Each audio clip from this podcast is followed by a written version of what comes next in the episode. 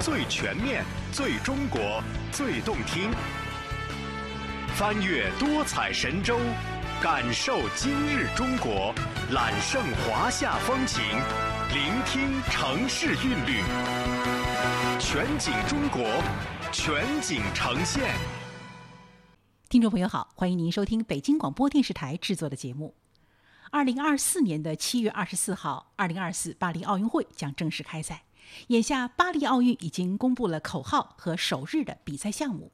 一系列关于巴黎奥运的赛事新闻，让很多人又回到了今年春节的时候难忘的北京冬奥赛场上。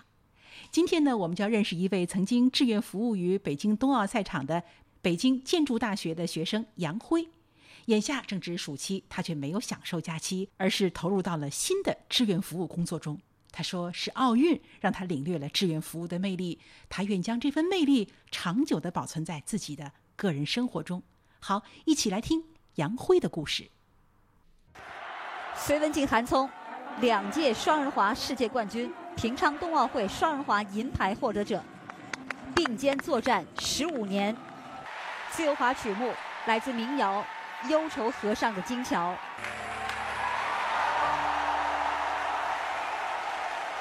短短的四分钟的节目，犹如他们四年的备战。有低谷，有伤病，有失败，有成功。他们用自己的经历融入其中，展示了温暖与力量。二零二二年二月十九号，在北京冬奥会花样滑冰双人自由滑比赛中，隋文静和韩聪为中国队夺得第九金。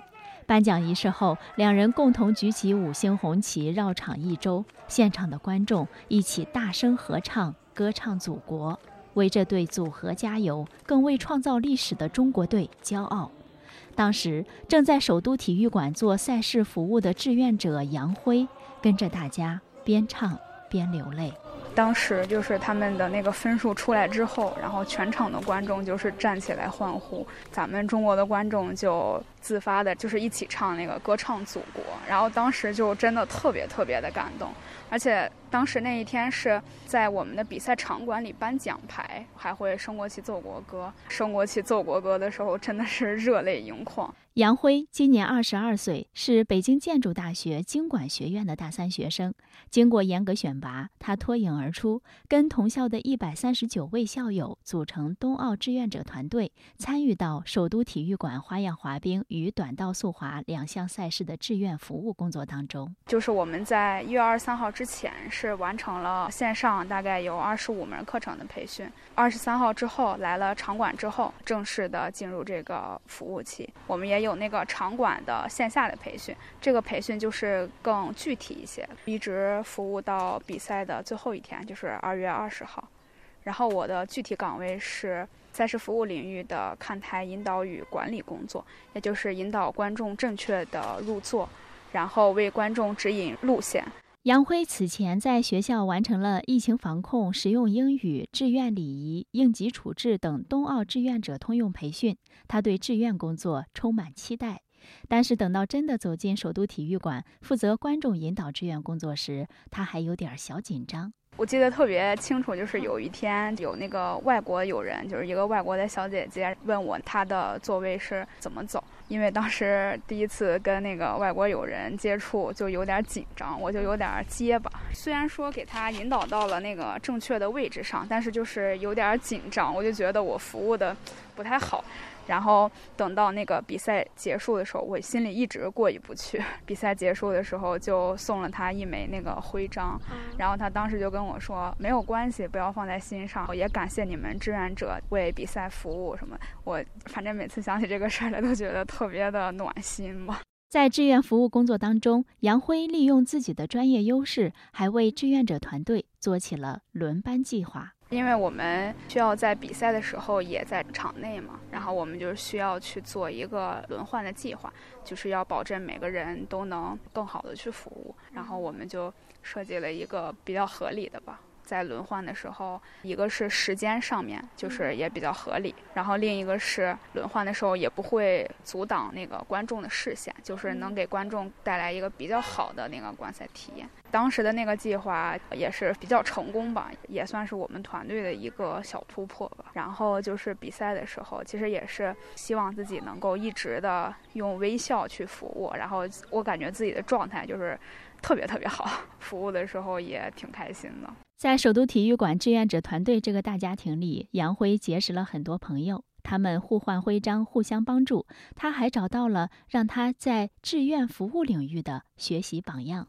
我觉得就是用我们经理的话来说，就是在最好的时代遇到了最优秀的大家。印象最深刻人其实就是雷哥，是王磊。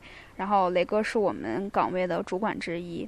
然后在前期的线上培训课程见过雷哥，然后后来学校开展的一些课程培训里，然后也是见到了雷哥本人。当时线下听完那个培训，就深刻的感受到了温柔也是一种力量。我特别清楚的记得那次的标题是“希望是光，然后希望有你”，听得我特别的激动，就是印象很深刻。就是雷哥他是去过平昌和索契嘛，然后经验比较丰富，就是也跟雷哥学到了很多。首先就是信任团队的重要性，雷哥他很信任我们，只要我们提出了一些好的建议，他都会鼓励我们去探索、去实践。给出一些经验来帮助我们，就是让我们觉得特别有干劲。比如说我们那个刚刚说到的那个轮班轮岗计划，就是我们设计的时候可能也不太自信嘛，雷哥就鼓励我们就是去实践嘛。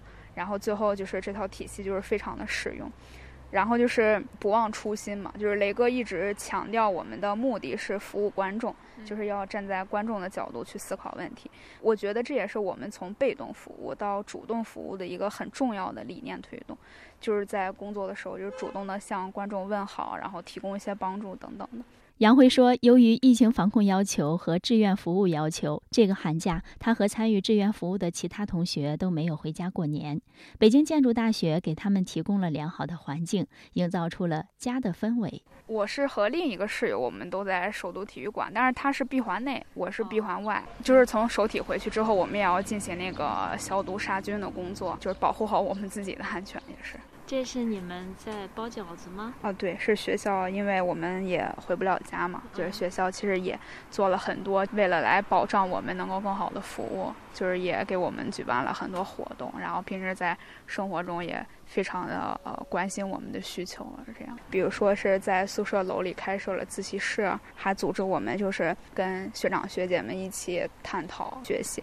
就是还有一个让我印象特别深刻的人，就是我们学校的食堂大爷，就是大爷他为了保障我们的饮食，就一直陪我们就度过这个春节嘛。然后每天就是变着花样，花很多心思，让我们吃的不重样，然后吃的健康。然后每天都特别热情的跟我们打招呼，我就觉得吃饭特别高兴，就是我感觉就是也被大爷的热情感染吧，我感觉每天都能热情的去服务观众，也是感谢每一位就是一直服务我们的后勤人员吧，感谢专班老师就是一直照顾着我们，给我们提供了特别有力的保障，然后能够让我们去全身心的做好这个志愿服务。家人知道你当冬奥会的志愿者是不是很激动？对 他们也很激动，就是我家里就跟我说，你就放心的去做吧，家里肯定就是支持你。其实这并不是杨辉第一次做志愿服务，他的志愿生涯是从进入大学校园说起。平时也会参加一些小型的志愿活动，就是校内的，比如说是垃圾分类，或者说是入楼扫码的一些志愿活动。然后之前也一直参加那个线上支教的活动。然后在去年五六月的时候，参加了咱们建党一百周年文艺汇演的那个服务保障的工作。当时的岗位是在永定门，作为一名远端集结点的引导志愿者，然后主要负责组织，就是观众能够按时的到达鸟巢。在规划好学业的同时，杨辉对于志愿服务工作也有了更大的目标，他也在为之时刻准备着。因为我一直就是挺喜欢做志愿服务的，我觉得就是能够帮助到别人，其实是功成不必在我，但是功成必定有我的这种感觉吧。肯定是会继续关注，然后参加更多的志愿服务。因为下一届是在意大利吧冬奥会，其实也希望去，因为。不仅是志愿服务，也是一种挑战嘛。我也希望去再挑战自己，能够去结识更多的朋友，能去更远的地方看更亮的光。好，以上是北京广播电视台制作的节目，感谢您的收听，再见。